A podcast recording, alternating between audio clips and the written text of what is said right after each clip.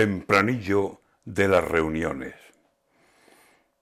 Metidos en su despacho, con las espaldas cubiertas, hacen multitud de cálculos, dan vueltas a la cabeza y sin prisas ni pesares varias reuniones contemplan.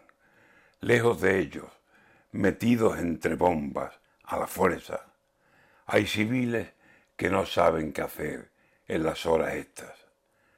Como tardan en reunirse, habrán concluido, mientras mandamos varios misiles y si hay muertos, se entierran. La muerte para los rusos es un a ver si escarmientan.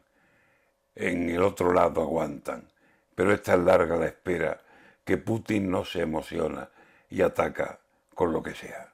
Si mueren ucranianos o mueren rusos, que mueran. Lo importante es imponerse mojarle al otro la oreja, que pronto se acabaría si ellos fueran a la guerra.